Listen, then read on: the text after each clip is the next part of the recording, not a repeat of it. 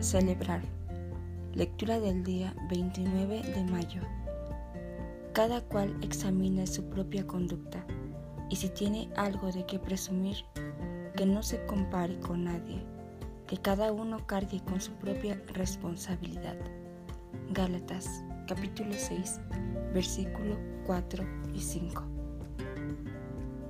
Conozco a personas que son buenas para celebrar a otros, les hacen cumplidos a sus amigos y se jactan de algún primo. Y eso está bien, debemos celebrar a otros, pero asegúrese de celebrarse también a sí mismo. Sea lo suficientemente valiente para celebrar quien Dios destinó que sea. Existe algo especial acerca de usted.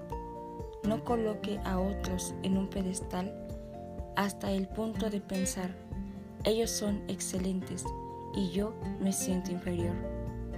Quizá tengan más belleza natural o más talento en ciertas áreas, pero Dios no dejó a nadie afuera. Usted tiene algo que ellos no tienen. Usted es bueno en algo que ellos no. Está bien celebrarlos y decir, miren lo bueno que son, siempre y cuando luego diga internamente, ¿y saben qué? Yo también lo soy.